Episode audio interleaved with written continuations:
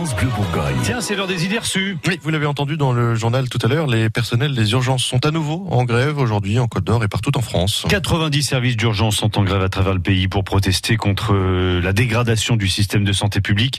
Parmi eux, celui de l'hôpital de Semur-en-Ossois, euh, lui aussi en grève illimitée, puisque depuis quelques jours, une réorganisation interne prive les urgences de Semur de l'une des trois infirmières habituellement présentes chaque jour. L'occasion donc Thomas Nouguillon de balayer trois idées reçues sur le sujet aux côtés de Denis Bétan de la CGT. Bonjour Denis Bétan. Bonjour. Alors première idée reçue, avec euh, une infirmière en moins au service des, des urgences, on peut tout de même faire tourner le service.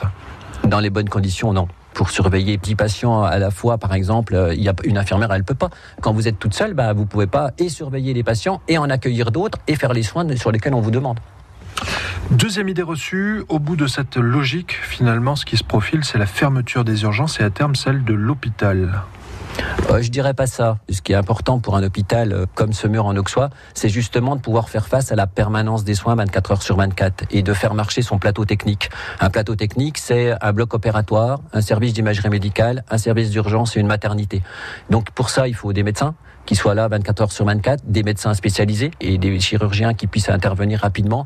Euh, non, je dirais pas ça. Le la problématique, c'est que l'offre de services publics, elle doit se faire à la hauteur des besoins de la population et pas à la hauteur euh, des besoins d'économie euh, drastiques euh, sur la santé. On, on peut pas on peut pas accepter qu'on fasse des organisations de travail, qu'on mette en place des organisations de travail qui soient uniquement basées sur des économies financières. Elle doit répondre à des besoins vitaux de la population. On doit être soigné à la hauteur de nos besoins. Et je pense que ça, c'est c'est important.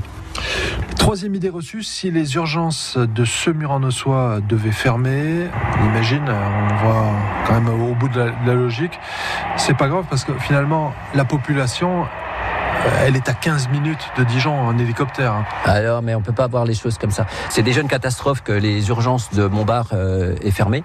Les urgences de Semur, c'est le dernier euh, rempart euh, à la prise en compte aiguë euh, de la, des, des, prises en charge euh, en urgence sur le nord du département. Et, et, donc 15 minutes en hélico, quand vous avez des temps de brouillard, l'hélico il bouge pas. Et donc vous restez avec vos propres besoins. Et là, il y a une vraie, réelle, réelle perte de chance. Merci Denis Bétan d'avoir répondu à ces idées reçues pour France Bleu. Merci à vous et bonne journée. Alors si on résume, non, les urgences de ce mur ne peuvent pas travailler correctement hein, avec une infirmière en moins.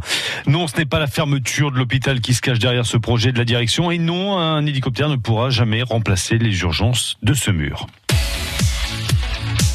France Bleu Bourgogne. France Bleu.